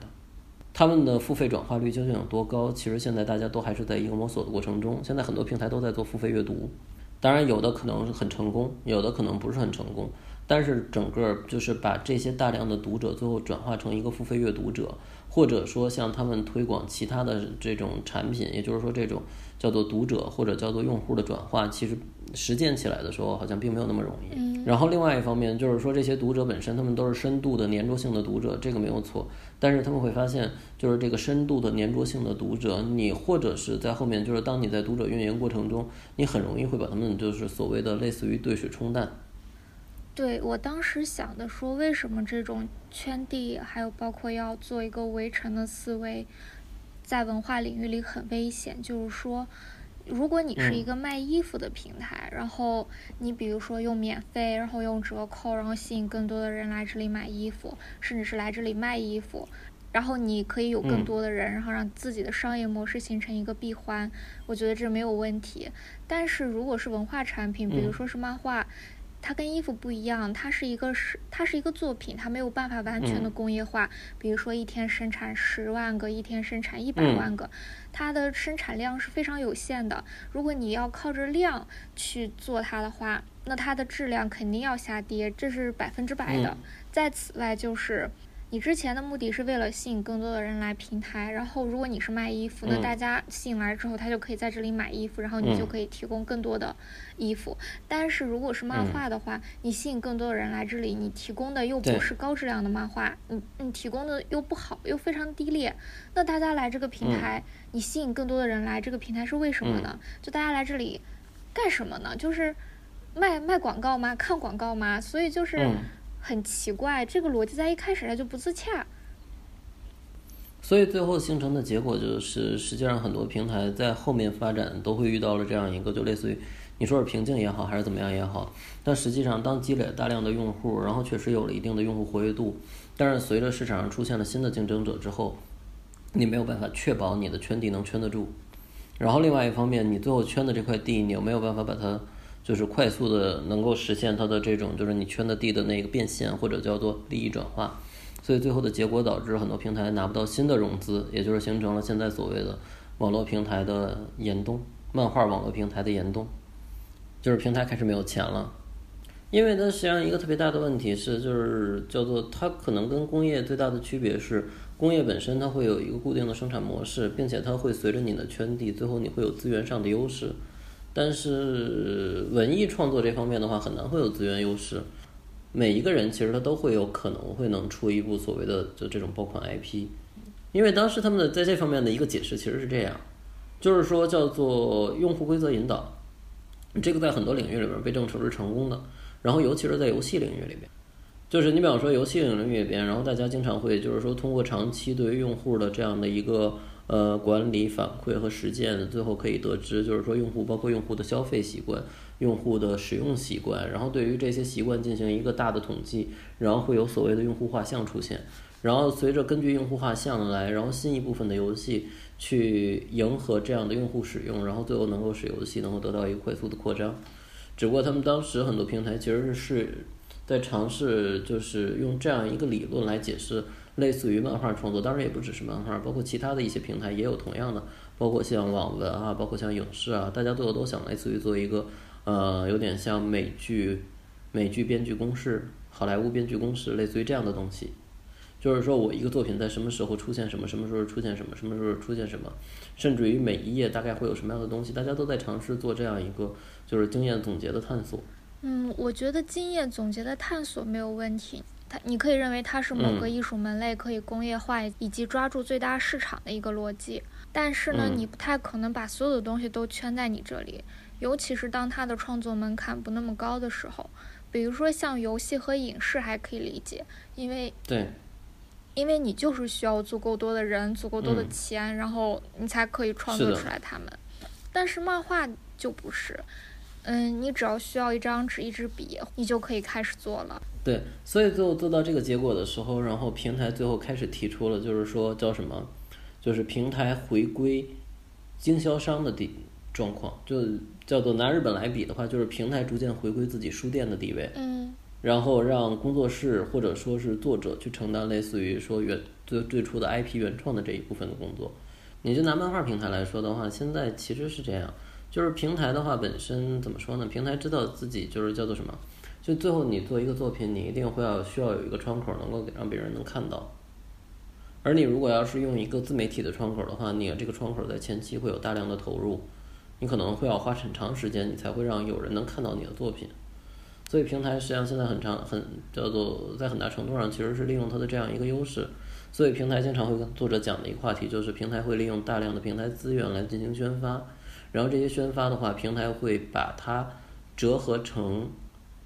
资金，或者说折合成一个价格。相当于就是说，平台以平台的资源来投资你的作品，因为在以前平台有钱的时候，平台更多的可能会是直接支付稿费的形式，就是他会支付一个稿费，然后把你的作品买断，或者说叫做不叫买断吧，它实际上是一个叫做你可能呃三到五年，就是你连载期间以及连载期间结束的多少年内的这样一个就是你作品的运营，就全权的运营，然后交由到平台手里。然后平台会根据这个可能向你支付，最后所谓类似于版税的，也就是说运营收益的可能会支付百分之，一般情况下会非常低，可能百分之十到百分之二十这种。对，之前是这样一个模式，然后现在就变成了，就平台也现在开始就是觉得这个对于作者就是说支付稿费的这一部分投资，对于平台来说现在已经成为一种负担的情况下，所以现在平台一般更喜欢讲的是就是所谓的平台以平台的资源来投资作品。就是虽然它不会像你，就是你的作品在这个平台上连载，然后平台会可能会给你的作品给予相应的推广或者怎么样这样的那什么，然后平台会把这个推广，就它的平台的刊载以及推广，然后折射折合成一部分，就是叫做价格的计算，然后把这个算作作品的投资，然后从而分享你这个作品未来运营收益的百分之多少。现在平台一般上采取这种模式。嗯，就是之前我和一些作者聊天嘛，然后他们有些人就会表现出来非常的忧虑，就是因为有一些平台会和他们签一些特别就是特别霸道的合同，然后有甚至是就用不正当的方式夺走他们对自己作品的拥有权，导致他们只要离开这个平台，然后就不能再继续画、继续创作自己的作品了。而平台可能就是说我签下来了很多的版权，只要有一两个作品的 IP 能能商业化、能赚钱，那就 OK。就这种方式怎么说呢？就平台是赚到钱了，但是对作者就是很杀鸡取卵，然后对整个行业也其实没有什么特别好的帮助。但怎么说呢？这个东西就是叫做什么呢？那个，所以现在其实是这样。就我认识的大部分漫画创作者，包括漫画的工作室。基本上现在大家采取，就大家一般就所谓的经营策略吧，一般都是这样。就是说，如果有一些那个叫做，就它可能会有两种作品，一种作品的话，可能是用来短期内进行运营，然后得到收益，然后来让自己能够生存下去。然后另外一部分可能会做一部分自有作品，然后这一部分自有作品的话，他们不会签给任何一个平台，而是放在全平台上，可能会进行这种推广，可能会是这样。因为现在没有办法，对于作者来说，这个东西是这样，就是你跟任何一个平台去签了的话，最后一定会是一个，你比方说平台可能会拿你百分之五十，就未来的运营收益。换句话说，也就是你这个作品你自己并不拥有完全的版权。所以对于作者来说，大部分人选择不接受的方式就是可能会自己去。这也是为什么就回到了我们刚才的话题。嗯。我们刚才说的为什么要做工作室，其中一个原因就是，嗯，最初可能作者更多的是负责创作。然后创作的基础上，就是你能做出作品，然后作品能卖出去，不是说作品能卖出去吧，就是作品能带来收益，然后你就可以生存下来，然后你的整个创作活动就可以形成一个周转嘛。然后在这个基础上更进一步的是，你创作了之后就会有版权，在此之前的作者更多的可能会把这个版权交托给平台去运营，然后自己得到一部分收益，但是就是因为平台可能它的无论是从运营运营最后的结果上来说，本身也没有。呃，平台最初所许诺的或者看起来的那么理想，然后再加上平台可能会收取的一部分这种你叫做运营成本费用，对于作者来说，作者觉得不是很划算，所以于是作者开始就是考虑自己去运营版权。现在这样的作者也在增多。就刚才说的那些，让我想到，其实出版社和作者之间，出版社其实也只是拿作者的出版权。嗯，比如说像什么影视改编、游戏改编之类的权利，就还是归于作者的。作者想要干什么就干什么。而如果说出版社他想要拥有这样的权利，那他提前也会签订下来，那给的钱肯定是要远超过版税的。所以我就在想，这种方式可能会更保护作者。因为对于出版社来说的话，出版本身实际上会带来盈利。但是对于平台来说的话，平台如果只拿了电子刊载权，但就没有任何盈利。当然，可能小说平台它可能会涉及到小说付费，这个具体究竟是怎么样？因为我本身不是做小说，所以我不是很清楚。但是我只是说拿漫画来说的话，就会是这样，因为大部分漫画是免费刊载。然后在这种情况下，就像刚才所说的，就是如果说还有的其他蛋糕可分的话，那大家分蛋糕时候不会很麻烦。但对于平台来说的话，平台拿到一个作品它的电子刊载权，其实于平台来说意义不是特别大。当然，你说在吸引读者的这个角度上来讲，它可能会存在一部分意义。但是逐渐的这种，但这种意义对于平台来说的话，其实怎么说呢，就很微妙。你比方说，所以平台可能会愿意付费去买一些日漫的刊载权，这个是真的只有一个电子刊载权，它只能放在那边给大家看。但是对于大部分情况下，平台可能会不太认同这方面，就不太认同这方面的投入，所以它需要考虑它自己的收益在哪儿来。平台实际上当初在一个作品上，它主要的盈利模式其实是这个作品最后的 IP 化。就是说，如果这个作品能够成功的 IP 化，然后能够把它的影视改编权、动画改编权、游戏改编权，这里边主要可能是影视和游戏的改编权，最后卖出去的话，对于平台来说是一个盈利。这就是为什么最初网络平台大家在签的时候，一般签的是这种叫所谓全版权代理运营，然后很长时间它是平台唯一的盈利模式，然后再后来平台现在开始就是说各个平台都有所谓付费阅读。但实际上，付费阅读对于平台来说，现在，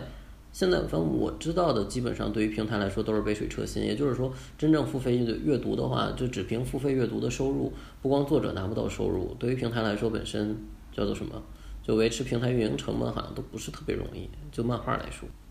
对，所以现在的状况就是大家在就。怎么说呢？做的人会有两种感觉，其中一种感觉是说，觉得当初把漫画免费给大家看，确实快速的为平台积累了读者，但是最后也实际上导致了现在就是必须要可能花很长时间来解决，就是当初这个行为带来的后果，也就是让读者重新接受漫画付费这件事儿。对，但是如果读者不接受漫画付费这件事儿的话，最后的结果就是，这就是为什么最后说。漫画平台这个领域里边经常会有矛盾的原因，最简单的就是因为大家最后盯的都是一块收益，就是这个作品未来影视化和游戏化的收益。然后现在反过来来说的话，平台的很多运营模式就是平台逐渐退出，不再做生产方了，所以逐渐就变成了，就是平台可能会跟工作室和其他的一些版权方合作。所以最近平台上现在出现的漫画作品大抵都是小说改编。也就是说，小说的版权方，不管说是小说的平台还是小说的作者，由他们出资来改编漫画，然后工作室从这个叫小说的改编方手里拿到这样一个委托制作费，然后平台呢得到这个作品，然后放在它上面去进行刊载。那这个时候平台的收益是？嗯，平台的收益就付费阅读带来的收益，还没有其他的收益方式。所以现在逐渐变成了这样一种模式，也就是说，当平台逐渐回归不再做生产方的时候，就会变成就比方说。大家自己的版权，然后放到各个平台上，然后去给大家去看，对，然后做一个展示。然后平台现在也逐渐开始做一些调整，比方说大，就我现在知道的很多平台，它对于作品的就是所谓首页宣传，大家都可能很关心的一件事情。就首页宣传，很多时候其实是，嗯，至少说可能首页的百分之六十或者更多的部分，其实是典型的数据效果。就是说，你比方说第一天有一个人看，你第二天有三个人看。然后你相比第一天增长，就阅读人数增长的百分比。然后如果你这个百分比够高的话，你可能就会在平台的首页上出现的频率高。对，相应你的增长百分比开始降低之后，也就是说，比方说你吸引了足够的粉丝，你比方说一百两百，然后你的增长开始变缓的时候，然后你就会逐渐的从那个就被挤到后面去，有助于新作品的曝光率和那个快速成长。也包括有就是单纯的，比方说作者的订阅、读者的订阅数。然后读者的留存率，反正根据各种资源，然后来进行，就这个改变可以说就是说平台逐渐的开始让自己变成了一个就单独的供大家去看的这样一个叫做空间，或者说单纯的一个就是展示作品的渠道，就从彻底的从这种 IP 的创作方里面把自己洗出来了这种感觉。那这种变化的趋势明显吗？这种趋势现在我觉得是挺明显的，因为现在怎么说呢？一个核心可能是因为大家都没有钱了。对平台现在本身自己也不太做自己的作品，现在平台也基本不太讲，就是说把自己的作品 IP 化这种。现在大家做的都会，就相比以前来说的话，应该说是消极了很多，或者说是就疲软了很多。在你有资金的时候，你可以通过支付，就支付一定酬，支付一定程度的酬劳，然后来获取自己的 IP。当没有的时候，你只能说就是利用平台的这种所谓的推广资源，然后来换取别人跟你去签独家。但是当这个叫做什么，就是这种模式，如果说创作者认可的话，那可能就是一个所谓的正常运营的模式。但是如果大部分创作者不认可的情况下，平台就需要考虑新的方式来获得作品。也就是说，平台可能开始变得去被迫接受，就是说以前平台都希望我这个作品是独占，如果不是独占的话，至少我应该会是一个这种就是全网优先。然后现在的话，平台开始能够接受，就是说这个作品可能会是全平台。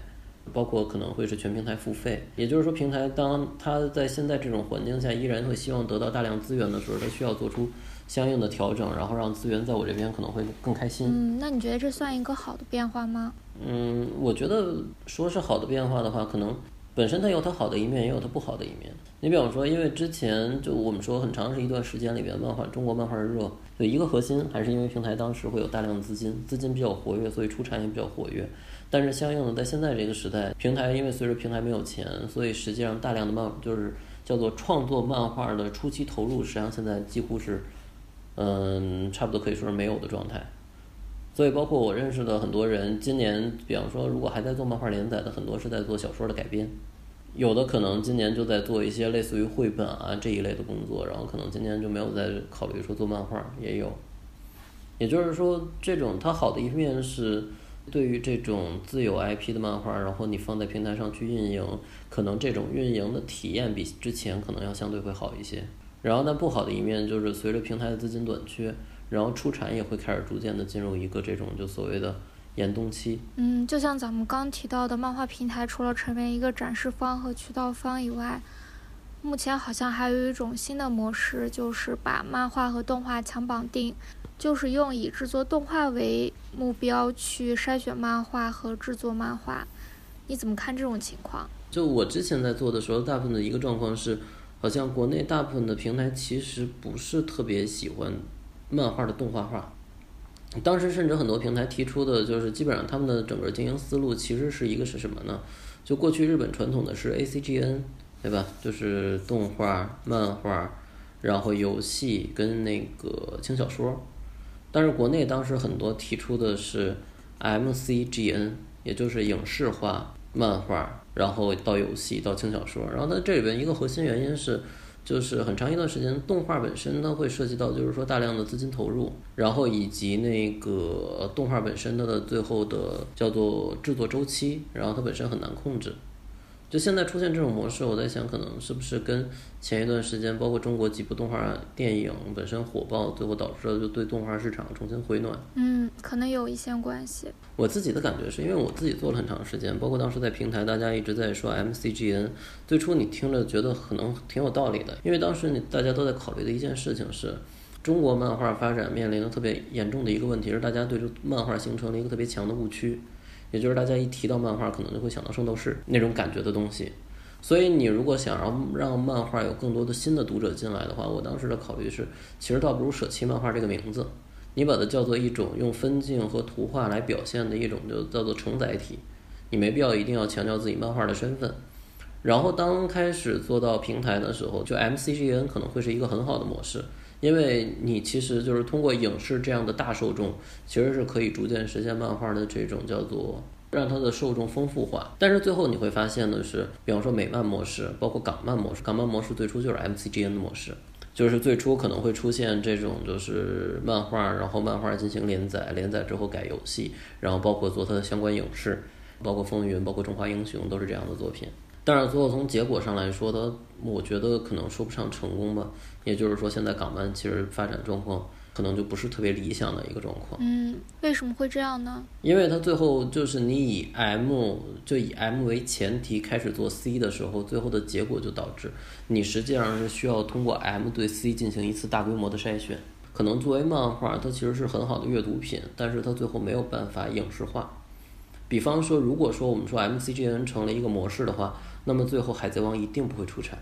在最开始的阶段就会被 pass 掉，因为这东西没法 M。但反过来来说，如果做大量的类似于你比方说现在我们看了很多，比方说像海月姬，像逃避虽然可耻但却有用，那个失恋巧克力之人，它最后影视化之后效果都还不错。对，还有重版出来和深夜食堂。对，但是我们说这些作品本身，其实它对于漫画来说，如果它成为漫画的全部的话，那么就会涉及到另一个话题，就是说为什么要看漫画呢？它本身这个题材在漫画里面，它做选择了漫画的表现方式。但是这个题材其实于漫画来说，它并没有我们漫画的强处。就手冢治虫最初所谓的一支笔一张纸就可以画出一个梦想，对吧？但这个梦想其实就还挺实际的，有点像成年人的梦想，就是那种已经不太会做梦的梦。嗯，对，所以它一定会涉及到这样，就包括以漫画为主题去改动画也是一样。那最后的结果，就不管你说 A C G M C G 怎么样，但是实际上它是几个完全不一样的领域。比方说，我们看了很多不错的漫画，但这个漫画我们觉得动画化其实意义不是很大，而且本身动画的受众和漫画的受众本身也存在区别。可能会有很多动画作品本身很成功，然后这些动画作品可能在大家看起来是全领像，但是依然它其实是有一个这种叫做它有它自身的定位，有它自身的读者筛选。大家都在谈商业模式，但是大家都忽略了商业模式里面最最核心的，实际上是希望读者看完这个东西开心。然后，并且愿意为这个东西付费，你才能叫商业。这一个点虽然在整个创作领域里面是最重要的，但是这一个点也是最没办法讲故事的。这个你讲不出故事来，对你，你不可能向任何一个投资说，投资商说，我是一个了解读者的人。那在这样一个市场环境中，还在坚持做原创漫画的人，他们的资金都怎么来？现在在做原创漫画的话，基本上都相当于是自己在，就所谓自己掏钱，但这钱从哪儿来，可能有个方面。比方说，像我们之前说的，有的是工作室，工作室本身可能出产了，嗯，五六个甚至更多的作品，然后其中很多，比方说是改编，然后靠它来盈利，然后盈利完了之后，然后拿这一部分盈利去投入一个自己认为会成功的作品，就所谓的大家就所谓花钱在做漫画的这样的状况，在出产自己 IP 的人，基本都是这个状态。那现在还有办法继续去给投资方讲故事吗？这个其实我觉得是这样，就漫画给投资方讲不出故事来。就是你比方说，你拿着一个项目，你去跟别人讲，我这个项目最后能盈利，但是你漫画赢不了了呀。是。漫画最后你能靠的是阅读盈利，你付费阅读能有多少钱？然后付费阅读按照现在的模式，你基本上最后能回本儿，好像都挺困难的。所以你最后去给别人讲，一定是我这个漫画将来能改小说，改这个改那个。那别投资方听完的可能第一反应就是，那为什么我们不直接做一小说或者做个剧本呢？所以你这故事不就相当于是讲砸了吗？除非是哪个投资方本身对漫画有有有兴趣，就是说我很想做一个漫画，然后我想给一个这样的漫画作品投钱，对，除非是这种模式，不然一般好像很难讲出这个故事来。嗯，那从刚才分析的这些来说，对整个漫画产业而言，你觉得什么样的发展是更好的，或者说它还有什么方向和方式可以发展？嗯，我自己觉得可能还是舍弃现在。我一直觉得，可能一个理想状态是漫画舍弃。现在本身就是说，我是作为漫画，我面向漫画读者。我一直觉得这个想法其实是个误区。漫画它只是一种表现手法，你没有办法就是说把一群人聚集到一起，用一种表现手法来吸引他们，这个挺困难的。所以我觉得，其实一个理想状态是，其实可以寄生到其他的领域去。比方说有历史小说啊，或者说是你比方说类似于像是平台。公众号、杂志，或者是其他的这种，就是漫画，实际上更多的跟这些领域去结合，可能会更容易一点。因为漫画本身它在表现手法上有它的优势。你比方说日本每年卖的特别好的漫画书，除了《海贼王》这种，就是《集英社少年将》以外，另外一大类其实是这种叫做如何健全你自己的金融体系，然后一本书教你如何去做料理，然后包括什么是就什么是佛教，对，像它本身漫画其实更多的是一种表现形式。他在把一个内容简单的说明给对方，并且就是利用这种代入感，让对方把一个很复杂的东西快速理解。这方面，他其实是有很大的优势的。你最后去看日本，其实有很多杂志，包括它本身可能是一个历史杂志，中间会有一段漫画作品。比方说，他讲织田信长的一生，对吧？然后前面可能会是。文字的介绍，然后包括战争的地就历史地图，包括一些之前信长的文物，然后之前信长的文书，然后之前信长人生里面最精彩的一个片段，他会拿出来做一个漫画。在这些领域里边，然后会有一去寻找自己的读者可能会更容易一点。相比最后一定要坚持就是漫画就是漫画这种，当然有一天可能会形成就所谓的类似于像日本漫画杂志那种风格，最后可能漫画突然间崛起，把漫画把把杂志里边其他内容赶走了。可以理解你之前说的，就是说除了在形式上和读者圈上，嗯，把漫画从之前的那种。刻板的内卷化的形式中解放出来以外，是的，在内容上也不也不单纯的再把它和文学挂钩和讲故事挂钩。嗯，毕竟文学是很难的，讲好一个故事也是很难的。不是说你画的足够好，然后但故事讲的一团糟，这个作品就成立。嗯，所以呢，漫画除了和文学挂钩以外，它其实也可以和非虚构、和说明、和科普挂钩起来，对吧？是的。所以这个结果也是我们最后会看到。你比方说，像在日本来说的话，它的漫画主题其实可以有各种各样。也就是说，实际上它更多的是把漫漫画把自己融入到其他的某一个商业闭环的群体里面去，而不是说自己单独去做一个那什么。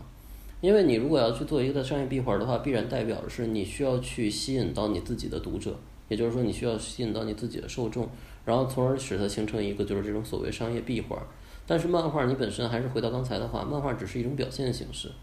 但是漫画本身它有它的表现优势，也就是说可能不管是就是叫做什么，就现在会有其他的，我觉得其实包包括中国现在会有很多像杂志、杂志书，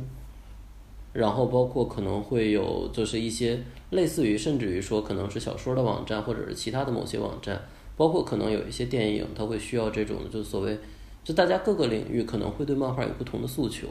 比方说小说可能会希望漫画来给它建立一个更加具象化的角色、具象化的世界观。比方说电影可能会因为它的这种高成本投入，会希望漫画能够帮它做一个这种类似于前期的聚热和后期的 IP 保鲜。比方说杂志书可能会可以利用漫画来实现它的内容可能更加的叫做从硬核化变得更加的具有这种就是说故事性、情节性，从而能够吸引一部分就是把受众的周边受众。大家可能，我觉得哪个领域或多或少会有这样的诉求，而漫画其实更多的、更好的方式是和这些领域去寻找一种这种诉求的结合点。嗯，那如果就靠漫画单独的来形成一个商业闭环的话，出版是不是一个好的选择？如果说单纯靠漫画的话，那最后可能出版会比网络平台会更容易。嗯，因为出版本身，它首先能够形成一个相对良性的一个盈利过程，对，并且出版的话，它本身其实还是回到刚才的话题，每一个出版公司它必然有自己的受众，它会需要根据自己的受众的阅读习惯去选择作品。就网络变化，虽然每一个网络平台都说自己有一个就所谓的这种用户画像，但实际上这个用户画像最后在都是模糊的，因为他们其实是根据一种。更加偏近于，就像之前说的工业生产，更加模式化的方式去勾画的这个画像，但是在文化领域里面，有的时候其实不是特别有效果。嗯，就我现在还特别好奇的一个问题就是，日本他们的出版行业其实是非常成熟的，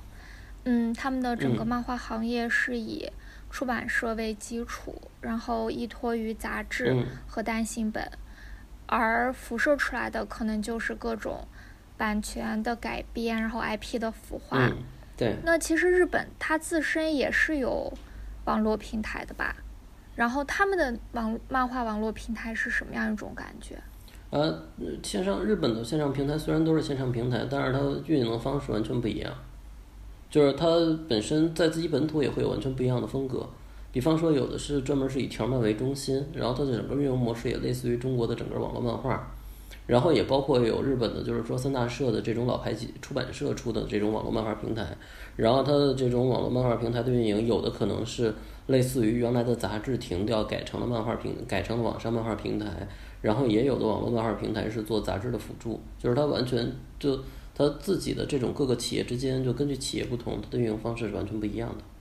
也有很多这种就是叫做新型网络平台。他们类似于中国的这种，就这种新兴网络平台的话，就是实际上以韩资为主。韩资。对，然后实际上是在试图把韩国的这种条漫的形式，就是韩国自己把条漫的这种形式才会叫做网漫，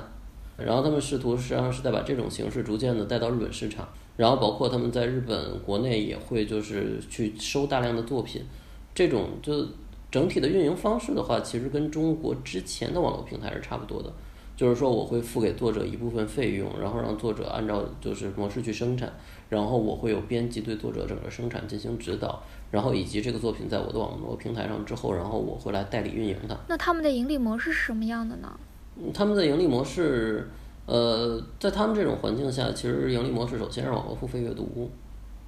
然后以及这个作品后期的就是说所谓的 IP 化。但是因为他们本身叫做什么呢？就是说，第一个是他们本身市场相对成熟，然后作者就是这个作品后期它的那个收益出口会有很多。你包括可能会有就是漫画书的出版，然后包括可能会有动画、游戏这方面的收益。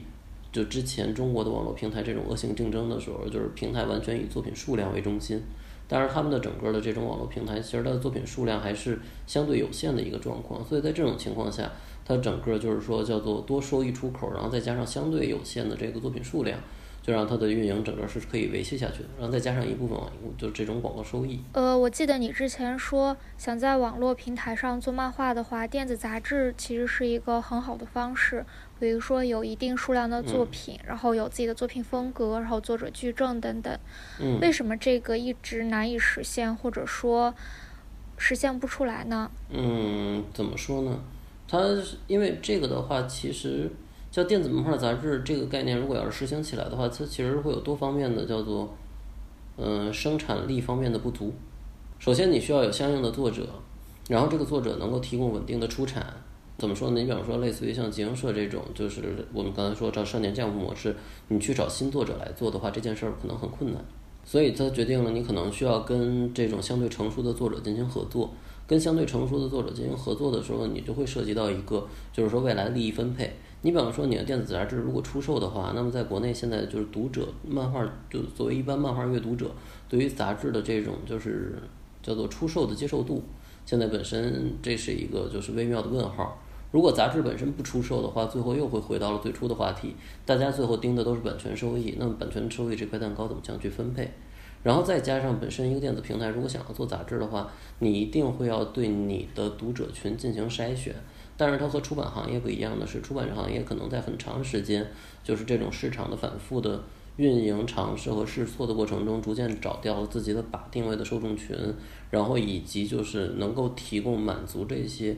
呃受众的这样的产品。但是对于电子平台来说，你要快速完成这个转化，或者说快速的找到这些叫做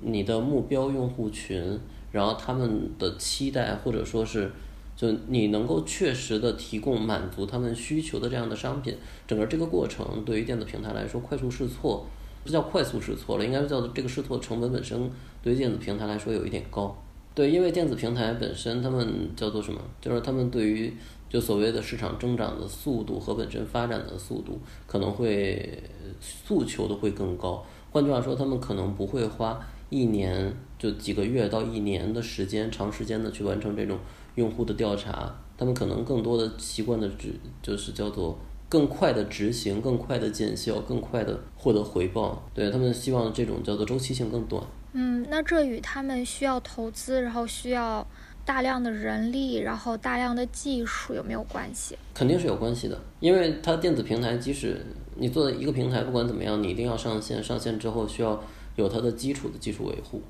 所以可能更好的模式是，比方说。呃，电子平台和某就这个事情，我觉得其实还是回到刚才的话题，就是电子杂志如果要做的话，其实由出版社方面来把控杂志，然后由电子方来做，这种模式可能是最好的。嗯，我就在想，如果当时杂志社没有以恶性竞争，而是以良性竞争过渡到互联网加，会不会诞生出来一些电子杂志呢？是的，我觉得那会应该会有更好的模式，因为我们会看到，就中国现在现。就剩下的这些媒体，就现在存在的媒体，实际上很多都开始逐渐有自己的电子刊物嘛。因为这个事情还是回到刚才的话题，就是我觉得创作这个事情可能还不是技术方来牵头，或者说技术方来把控，就该是由技术方去把控去做的这样一件事情。本身创作就是实际上本身创作还是应该由出版方或者创作者。对这种内容的编辑部来把控去做的一件事情，这样其实是比较合理的。还有一个点就是出版方和平台为什么不互相选择？就是尤其是平台方不和出版社合作，然后做漫画的一些出版的变现呢？从实际执行的感觉上来说的话，其实是这样，就是成功的作品一般会出书，平台更多的对于出版收益一个态度其实是这样，就是说。呃，如果这个书本身能，如果这个作品本身能够出书的话，相当于更好的是作品的一个这种出版成绩。然后，但是另外一方面，平台不会主动的去推动这件事情，因为最后如果由平台主动去推动的话，就是出书，类似于就后面一定会有类似于到销售啊这些各方面的渠道。平台第一也没有这样的渠道，平台也觉得这样事情很麻烦。然后，所以对于当时很多平台就不对于出版这方面，就平台不是特别在意的一个。最核心的体现是，很多电子平台，如果说作者在这方面有强烈诉求的话，平台可以不要他的那个纸质出版权，包括出版单行本和杂志的连载。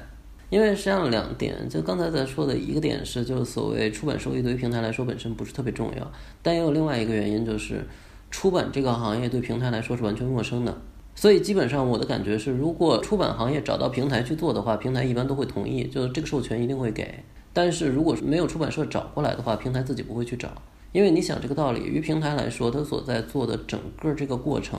它所面向的受众群，它所面向的这些，其实都是典型的网络受众。换句话说，如果一个网络受众，他会做会去买书，更多的肯定可能只是收藏了。于平台的考虑，更多的时候会觉得，就是说纸质书、杂志的这种受众和平台电子平台的受众根本就是两个受众群。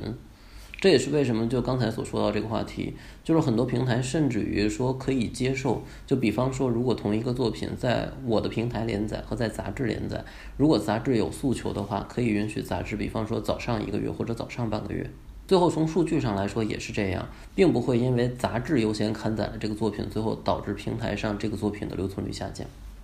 因为从平台的角度会觉得出书就很麻烦。你出书，你看出书，你可能会要涉及到就是出书的审核，包括作品的一部分修改，然后包括可能需要联系出版商，到时候包括像版号、制版，这些都是问题。最后出了书怎么卖也闹不明白。就是说这个产业本身，我也与它没有任何背景，也没有任何资源，我也不知道该怎么做。然后本身我也不太就是也不太 care 从这个产业里面拿到钱，大概就是这么一个状态。然后好一点的编辑部可能会去，就平台的好一点的编辑部可能会去推进这件事儿。就比方说编辑部里边如果有的编辑本身有出版背景，对，所以这方面然后可能编辑自己会去做。但是从平台的角度上讲，更多的考虑这个其实是一个叫做 IP 产业链的完善化，嗯，并没有把这个特别当做一个业务来做。那现在平台还会去考虑 IP 产业链的完善化吗？还是会有一些重新的考虑？现在不太好说，但是从我认识的编辑很多的这种感觉上来说的话，大家现在基本上不太考虑了，因为现在对于平台来说的话，更多考虑的是尽可能的缩减那个漫画平台的运营成本。嗯，是又回到了最开始，起码要先努力的活下去。